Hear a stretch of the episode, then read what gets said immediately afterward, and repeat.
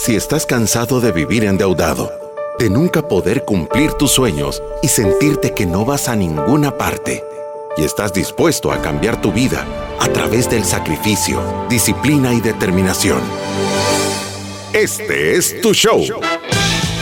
Finanzas para Todos de Fisherman con Alfredo Escalón y Marilú de Burgos, a donde te daremos la receta de la vacuna que cura la pobreza. Te mostraremos que puedes eliminar tus deudas y vivir tus sueños. Desde la cabina del Centro de Soluciones Financieras de Fisherman. ¡Empezamos! En este miércoles de lluvia, teniendo noticia fabulosa, me encuentro en el programa 914 de Finanza para Todos. Bienvenido a nuestro programa número 914. habla, quedé. De Finanza para Todos. Es que saben que vengo y aquí le doy a Alfredo noticias que no se espera. Y justo empezamos en el programa. Gracias por acompañarnos en otro programa. Recuérdense que en Fisherman estamos comprometidos con la educación con la educación financiera suya y de su familia y queremos que todas las personas que nos acompañan en este recorrido hacia la libertad financiera tengan éxito financiero, tengan la oportunidad de ayudar, de invertir, de salir de las deudas, de tener un ahorro de emergencia y de construir un legado para que lo disfruten ellos y sus familias. Sí, con esto vamos a hablar ahora de un par de cosas y detalles que son espectaculares y les voy a decir, el primero es el número de ciudadanos de la República de la Libertad Financiera que tenemos que está verdaderamente en llamas porque tenemos 272.343 ciudadanos de la República. Eh, ¿Qué, montón de gente.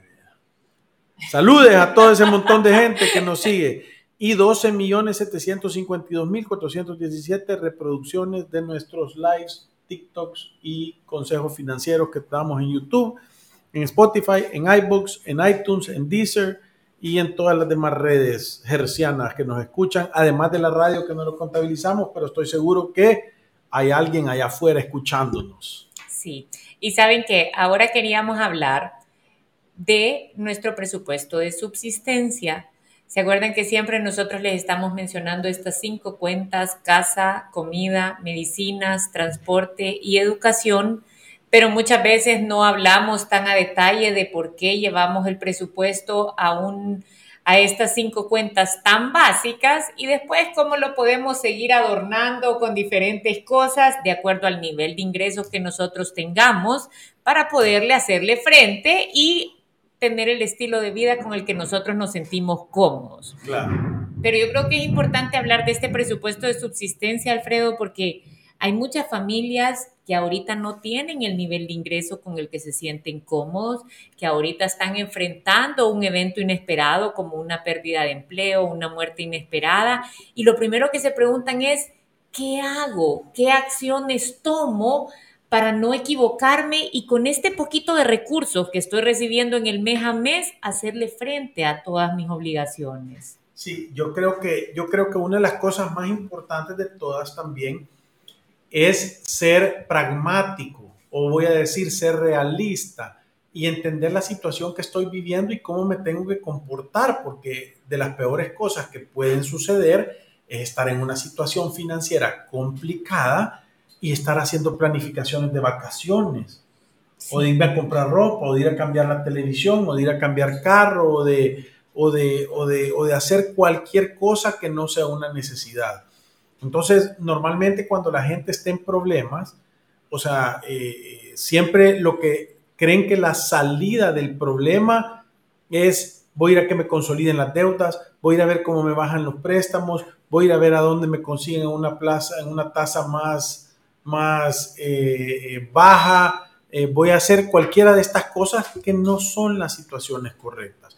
Entonces, paso a paso, nosotros queremos decirte que si tú estás en una situación financiera complicada, a donde tus ingresos no logran cubrir tus necesidades, tenés que tener un presupuesto de subsistencia. Normalmente los presupuestos se componen de necesidades y de deseos.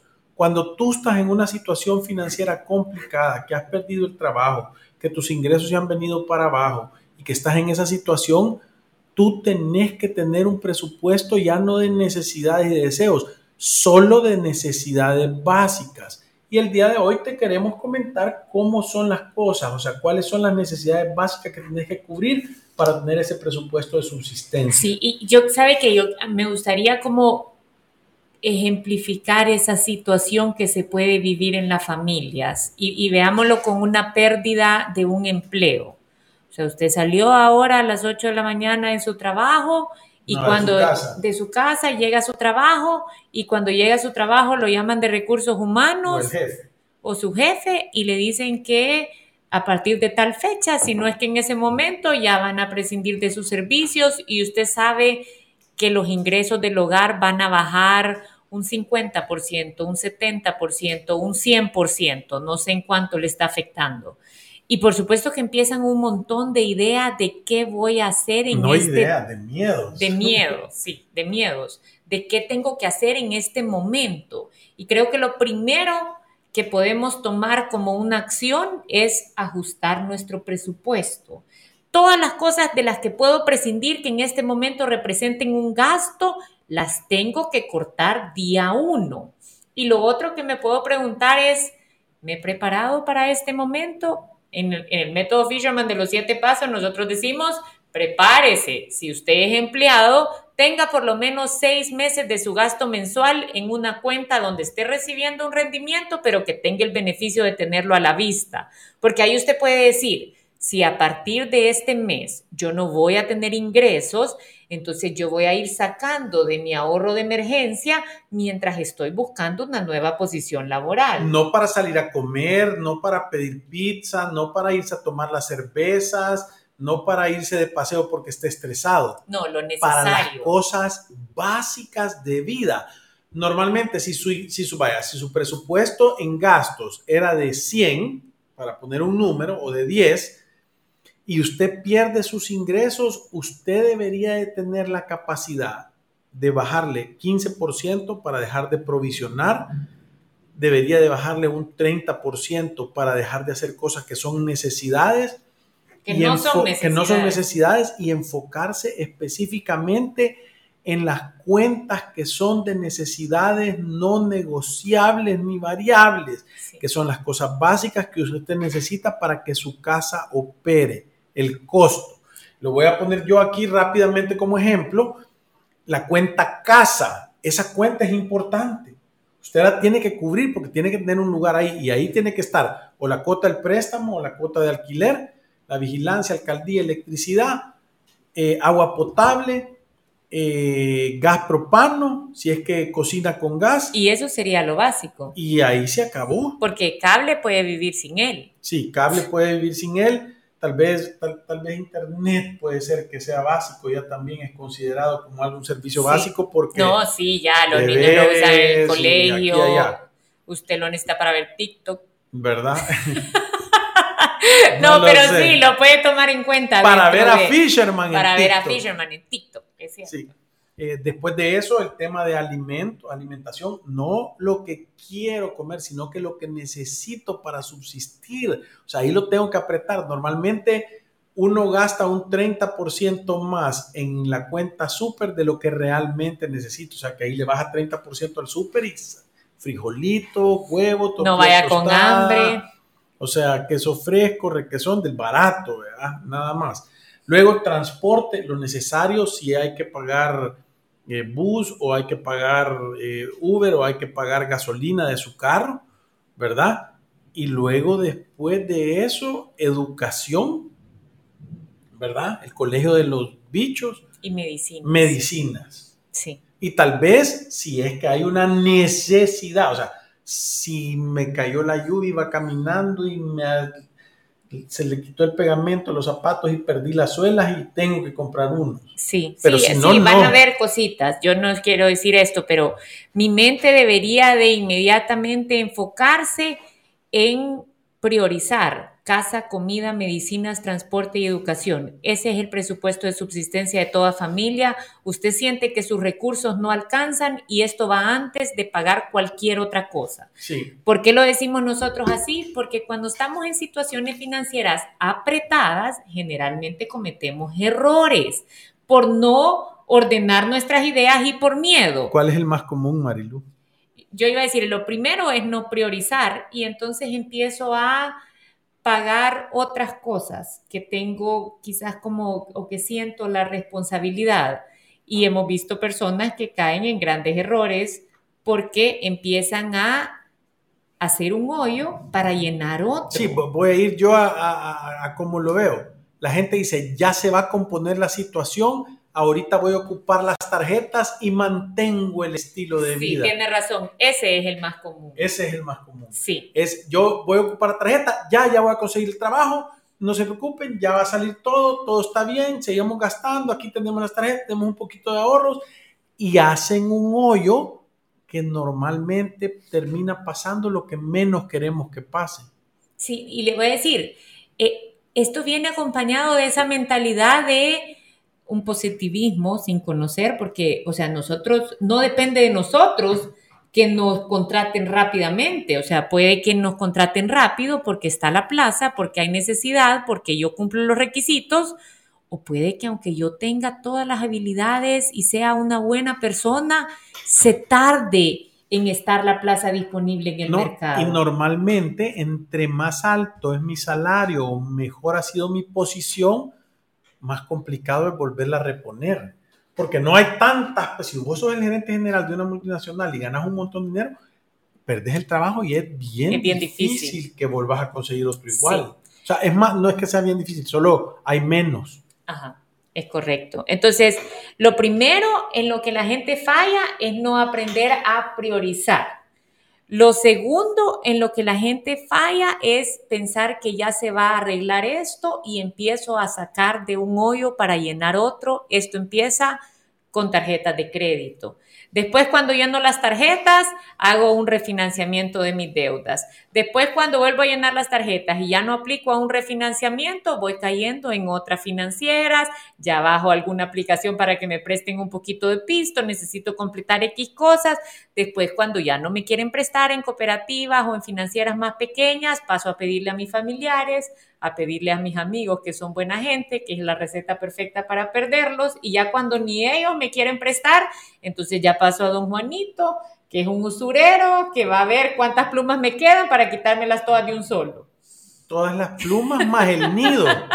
Sí, Las entonces plumas, el nido y los huevos y los pollitos. esos son errores bastante comunes que nosotros vemos de no, tome- de no tomar acción y de no ver el tema de los ingresos con la seriedad que tienen. Yo no creo que, que malinterpreten, no quisiera que malinterpretaran este programa, decir, es que Fisherman casi que dice que te bajan los ingresos y anda a buscar cómo los repones, como que si fuera una magia o si fuera algo tan fácil.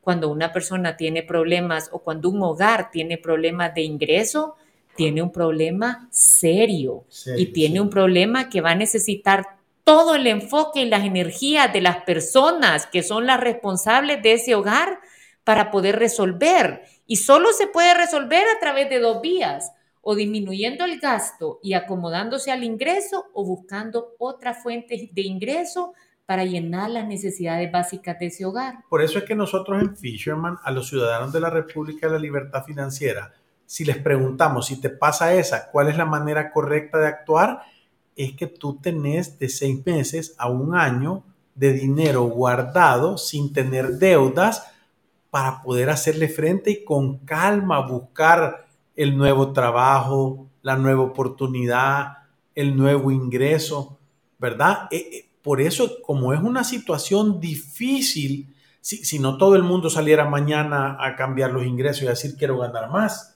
O sea, como no es fácil aumentar tus ingresos rápidamente, entonces tenés que tener un colchón para poder pasar ese bache.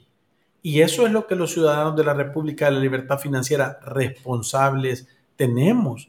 Provisión de gastos, fondo de emergencia y algo de ahorros e inversiones. Entonces, ante esta situación complicada, tú tenés el, el amortiguador que te hace que pases por ese hoyo sin pegar con el techo o sin que se te truene la quijada del bombazo. Sí, entonces yo creo que este tema de trabajar nuestro presupuesto de subsistencia es importante hacer el ejercicio porque va a poner un número meta o un número mínimo en nuestra cabeza. Es como llegar al punto de equilibrio para cualquier empresa. O sea, yo sé que cubriendo estas cinco cosas, nosotros como familia podemos operar. Sí, funciona, es sostenible en el mediano y largo plazo. Sí, aunque no hayan utilidades. Aunque no hayan utilidades. pero las utilidades pueden venir más adelante, pero por lo menos ya no estamos quedando en negativo. Y, entonces tú tenés que tomar las decisiones claras, ¿verdad? entre ir a pagar el colegio de tus hijos, ir a pagar la cuota del préstamo personal eh, a donde financiaste, a saber qué, ya sabes que lo lógico es ir a pagar el colegio del bicho. Sí, vaya, ese es otro de los errores comunes que quizás es un buen ejemplo para el tema de prioridades. Hemos visto familias que pagan el mínimo en su tarjeta de crédito y prefieren mantenerse al día con el banco y dejar en mora el colegio de sus hijos. O que ya no, o sea, no es, hemos tenido aquí gente que viene a decir, vamos a sacar este año a los niños del colegio. Sí. O sea, este, o sea, y ahí está. Porque no nos alcanza para pagar las cuotas del banco y que el niño estudie. No hay frente tan grande para pegarle el chipiboy que se merece. Sí, sí, vaya, e, e, ese es en el tema de de prioridades. Y, yo creo que esto al final es ser un adulto responsable. O sea, yo puedo tener las prioridades claras y tengo que actuar de forma consecuente. O sea, eh, y porque esto no es solo para las personas que tienen problemas financieros serios. Hay muchas personas que sienten que no tienen problemas financieros, pero reciben el aguinaldo, un bono y prefieren írselo a tomar en cervezas y en boquitas que anticiparse a la matrícula del colegio del niño. Y entonces todas estas cosas van quedando en esos saldos de tarjetas. Sí, y, yo lo quiero decir de, de, esta manera porque yo creo que es súper importante que la gente entienda que esas prioridades lo que hacen es que te están poniendo de la manera correcta en la situación. La gente nos dice, y entonces me van a hablar los del banco. Sí, te van a hablar. ¿Y qué les digo? La verdad fíjate que he perdido el trabajo, fíjate que me han disminuido los ingresos, fíjate que mi esposa la despidieron, fíjate que eh, estoy enfermo y no he podido trabajar. Y ahorita he tenido que tomar la decisión entre ir a comprar comida para que mis hijos puedan comer, ir a pagar el colegio o pagarte a vos. Y desgraciadamente vos vas de segundo. Sí. ¿verdad? O sea, te vas a tener que poner en fila. Vas a tener que hacer uso de el riesgo que toma el banco al hacer el negocio de andar prestando dinero, que es que el que se lo prestaste no te lo pueda pagar. Sucede y no es un crimen, quiero decirlo así. Esto no te hace una un ciudadano clase B, esto no te quita tus principios, tus valores o tus derechos. Solo te hace estar pasando por una situación que tenés que tener calma, y ser frío en tomar decisiones correctas para salir de ella, porque te vas a levantar. Todas estas situaciones pasan. Si, de verdad estás calmado, respirás y tomas las decisiones correctas, entonces va a pasar esta situación. Sí. ¿Verdad? Pero lo que no puedes hacer tú es, ser una gallina loca, descabezada, chorreando sangre para todos lados y, y no sabiendo qué hacer, porque eso no va a solucionar el problema. Sí, creo que otra, otro, otro tema, Alfredo, es que hacer un presupuesto de subsistencia no es difícil. En realidad la batalla está en acoplarse a él.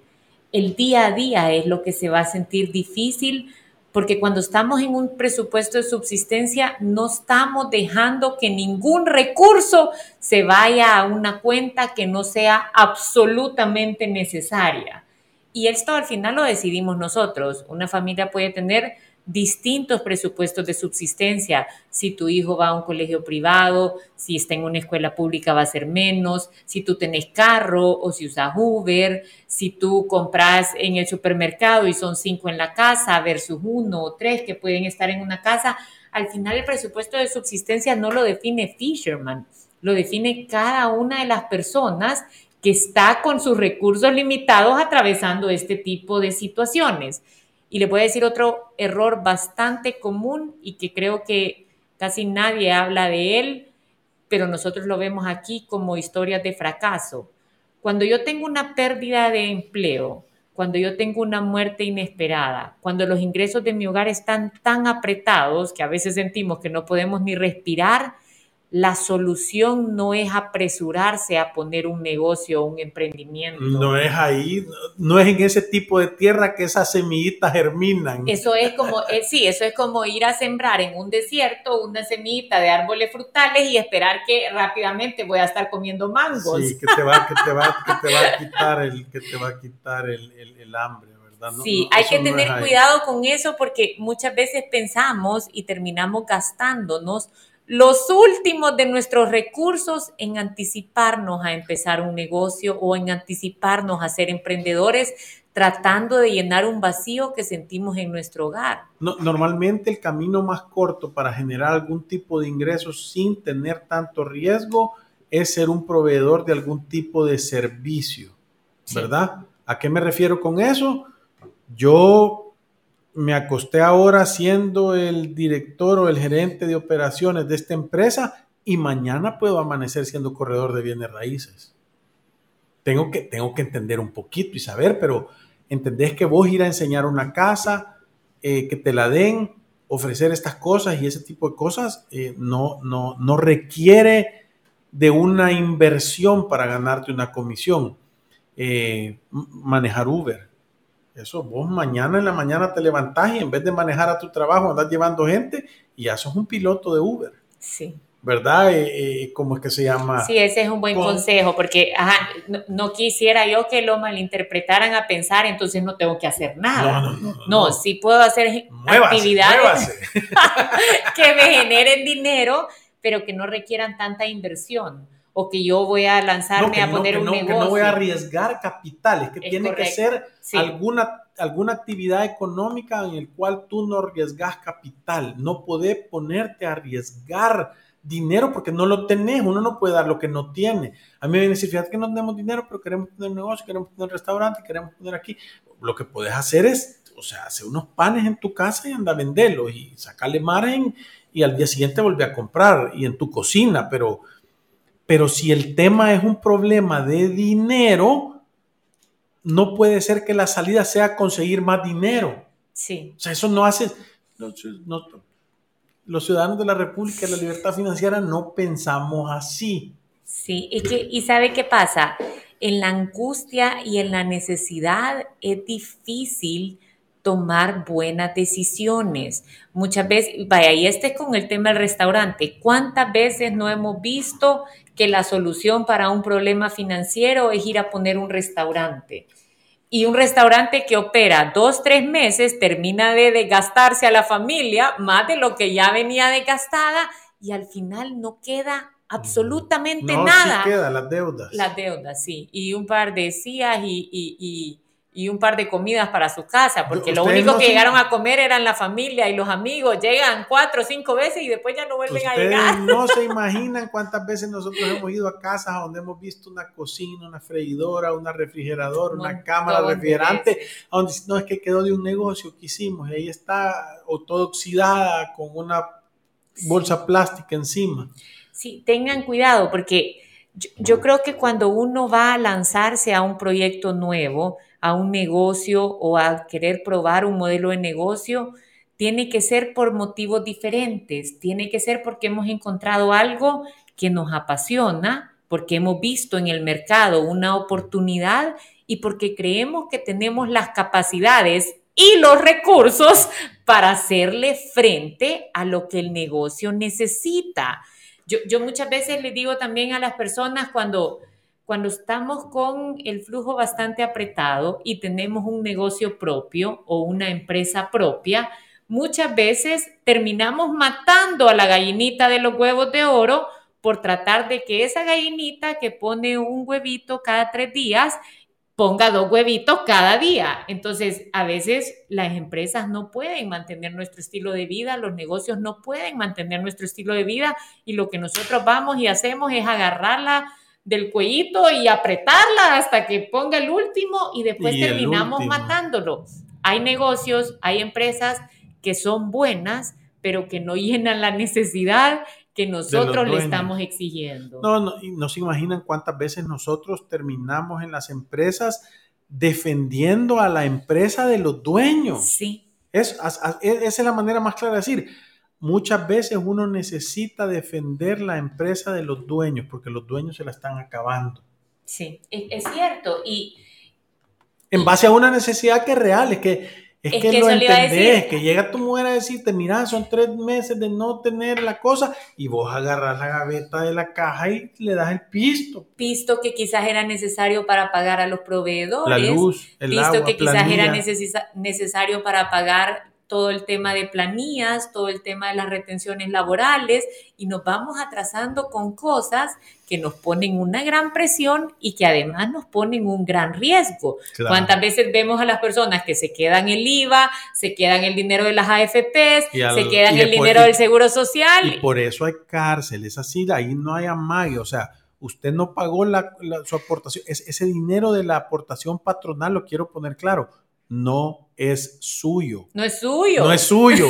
Entonces usted no puede tomar la decisión de quitárselo a alguien. Sí. Cuando explota, el problema es que no explota inmediatamente, pero yo lo pongo, no pongo el dinero y después de eso mi trabajador se va y trata de ir a hacer su retiro y la FP dice no te puede retirar porque hay alguien que no ha puesto dinero que tú te ganaste. Y es usted. Y entonces te ponen una alerta roja y la siguiente vez que vayas a pasar por una frontera te pare un policía y eso te va a poner las heladas. Y no estoy hablando de un par de cadejos, sino que las heladas las esposas y te van a Sí. llevar hasta que no logres pagar eso, no te van a soltar. Entonces, entendés lo rápido que se puede deteriorar tu situación por no enfrentar de manera adecuada o no permitir, o sea, o no tener clara los riesgos que estás tomando cuando haces esas decisiones. Y, y ahí sale, ¿verdad? Porque lo hemos visto, el contador no me pagó el IVA.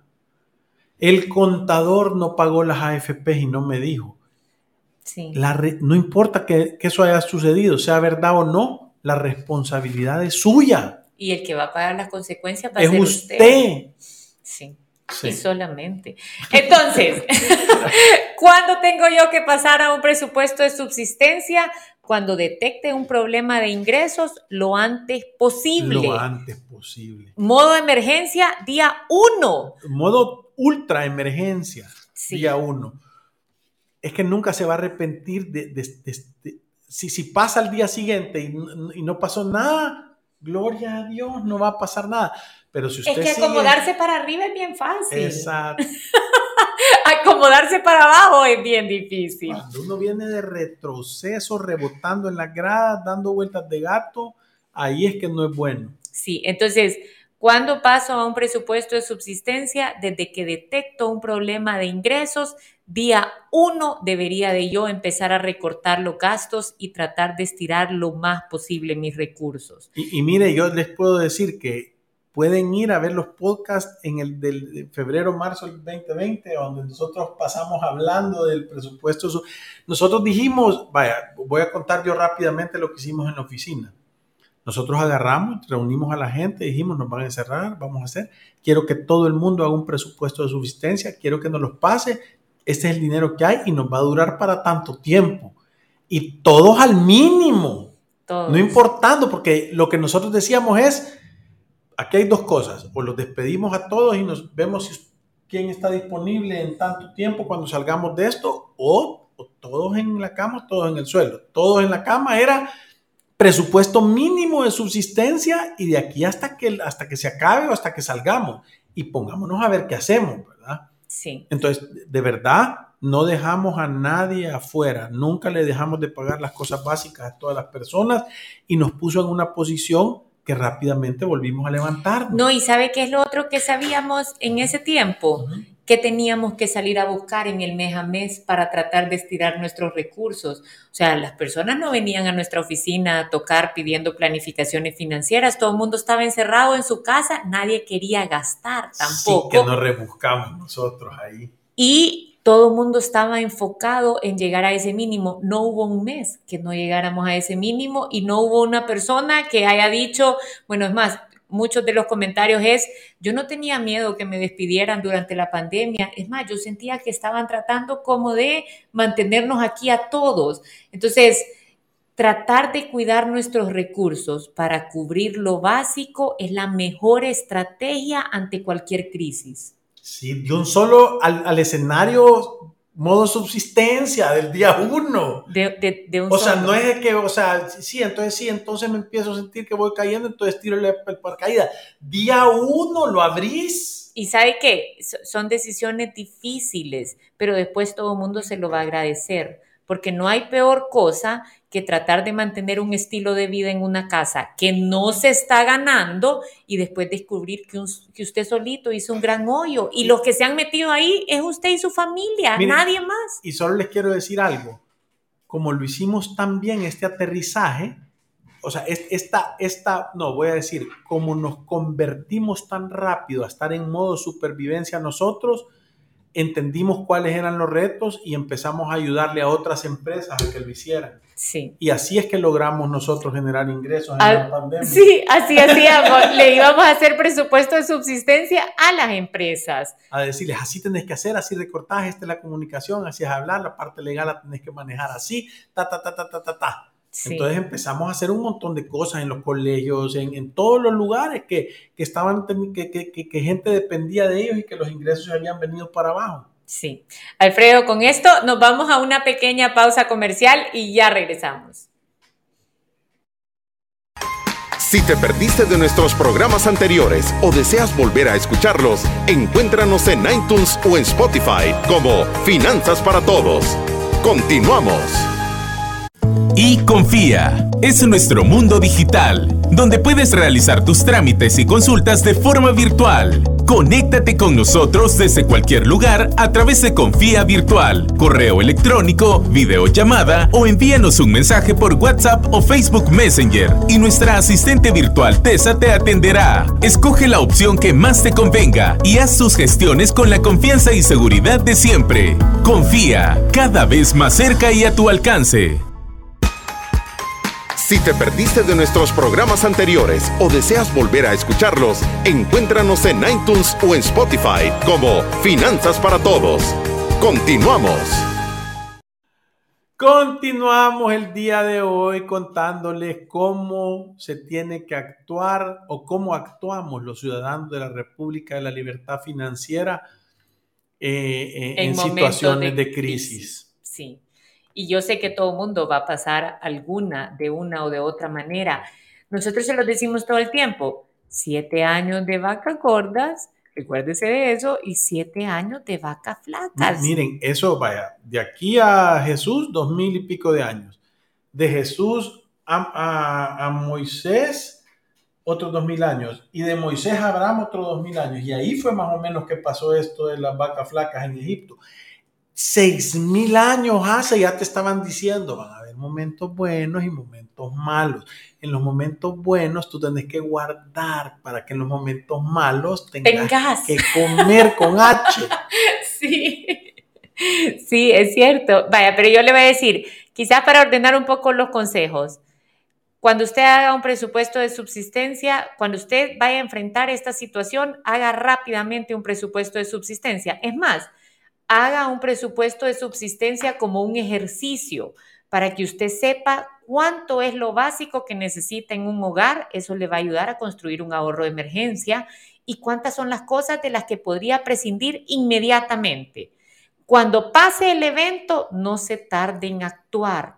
Aunque usted tenga mentalidad positiva, aunque todo el mundo le diga esto ya se va a arreglar, usted actúe día uno. antes. Sí, no se va a arrepentir. Antes, sí trate de evitar cometer errores, como por ejemplo no aprender a priorizar sus cuentas de su presupuesto de subsistencia y pagar otras cosas antes. Otras cosas, llámese, es que pago... No, no guarde las tarjetas de crédito. La única justificación en una situación de emergencia, si yo tengo saldo y ocupar una tarjeta de crédito, es si tengo un tema de vida o muerte, de salud. Sí. La única. Sí, ahí nosotros no hemos no hemos dicho nada porque sabemos que es un tema que donde se acaba el ahorro de emergencia y está la posibilidad de conseguir los fondos necesarios para un caso vida o muerte. Claro. Es totalmente justificable hacerlo. Sí. Deje de sacar de un hoyo para llenar otro. Recuérdese, este es el desastre financiero. Si usted está pagando sus tarjetas de crédito al día, si usted está pagando todas sus obligaciones, si usted está cubriendo todos sus compromisos y además tiene entretenimiento y compra ropa y los niños salen y todo el mundo pasa como que nada, aunque sabemos que los ingresos no están llegando, estoy haciendo un hoyo, lo quiera ver o no. Entonces, deje de hacer un hoyo para llenar otro. Recuérdese que una de las cosas más básicas para salir de las deudas es dejar de vivir en un déficit. No, y, yo le voy a decir una cosa, el problema de una deuda no se soluciona bajando la tasa de interés, no se soluciona mejorando la cuota, no se soluciona alargando el plazo, no se soluciona consolidándolo. La única manera de salir de las deudas es pagándolas. Carlos Fuentes nos pregunta, ¿cómo evalúan ustedes el primer año del Bitcoin? Eh, yo creo que, yo te voy a decir una cosa, creo que la gente no ha, no ha funcionado como, una, como un instrumento de intercambio de bienes y servicios, sino más que todo como inversión y está pasando por un momento de vaca flaca, ¿verdad? O sea, o, o, o compras o te esperas si ya compraste. Sí, ya Entonces, Yo, yo, mira, yo creo que en el tiempo va a funcionar. Yo soy creyente de la tecnología y las criptomonedas. Ahí está saliendo un montón de gente, que hay un montón de empresas trabajando en las estructuras de XRP y de, y de todas esas cosas para el tema de, para el tema de intercambio de moneda y, y, y ahí están pasando un montón de noticias. Entonces, el, futuro va a ser digital, eso se lo puedo asegurar. yo también creo eso, pero yo creo que no está tan cerca. O sea, yo creo que hay un montón de barreras de entrada. Yo creo que cuando cualquier persona que ha utilizado las plataformas, un exchange de Binance o de Kraken o ha utilizado incluso Chivo Wallet, se da cuenta que el manejo de esto no es tan sencillo. No es que cualquier persona puede entrar y, bueno, Chivo Wallet quizás es más fácil, Strike también es más fácil, pero no es tan fácil como algunos pensaron. Entonces, esto está siendo una barrera para que las personas puedan pagar con esto, para que se cree un ambiente de confianza y eso está afectando la, trans ¿cómo se dice? Transacciones, las transacciones que se pueden dar con esto. Ahora, yo sí creo que en el futuro esto puede cambiar conforme se vaya desarrollando la tecnología. Roberto Salinas nos dice The Company Men, es una película que recomienda relacionada a este tema. Está bien, Roberto, la vamos a ver. Yo creo que Roberto es mi primo. Después de eso, está felicitaciones por tan claros y útiles consejos. Dios les bendiga abundantemente. Aquí solo claro, papá. y Hola, ¿dónde se puede hacer una pregunta? Aquí, pues, claro, ahí mismo por donde le hiciste, hacernos la pregunta y con gusto te la contestamos. Sí, y sabe qué, yo creo que cualquier persona, y este va a ser el último consejo que vamos a dar relacionado al tema, usted no sabe qué hacer durante un momento complicado y no tiene los mejores consejeros ahí a su lado, no tiene nadie que lo logre orientar y se siente preocupado, se siente ansioso, esto afecta a la salud de las personas, el tema emocional, venga a hacer una hora de consulta. Creo que nosotros, si en algo somos expertos, es en ayudar a las personas en el proceso cuando sus condiciones están cambiando o cuando está enfrentando grandes retos. Hemos hecho miles de presupuestos de subsistencia, hemos ayudado a personas que no logran cumplir con sus obligaciones a conocer cuáles son sus derechos y sus deberes y qué es lo mejor que pueden hacer para proteger su patrimonio y su persona ante este proceso, sea un proceso judicial o extrajudicial de sus deudas, y hemos ayudado a las personas a motivarlas para salir de este tema, porque lo otro que necesitamos también es la motivación para salir adelante. Sí, y, y entonces si usted se siente como gato con DDT, así que anda con temblorina, como que lo han envenenado o chucho convocado, véngase para acá y nosotros le vamos a ayudar a hacer ejercicios de respiración y a que tenga una estrategia clara de cuál es el camino más corto, más barato y más rápido para salir de esa situación.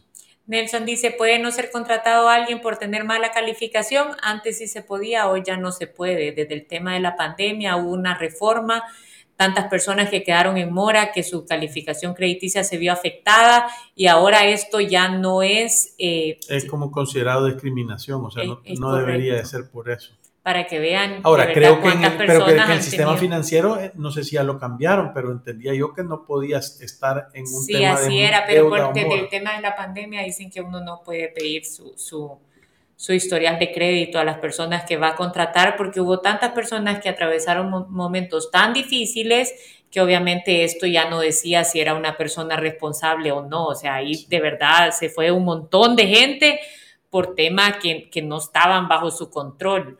Alfredo, con esto se nos ha acabado el tiempo. Gracias por habernos acompañado en otro programa de Finanzas para Todos. Nos vemos el día de mañana y como siempre nos vamos recordándoles. Que ir a través de la vida sin una planificación financiera personal es un acto de genuina locura. Gracias, adiós. Salud.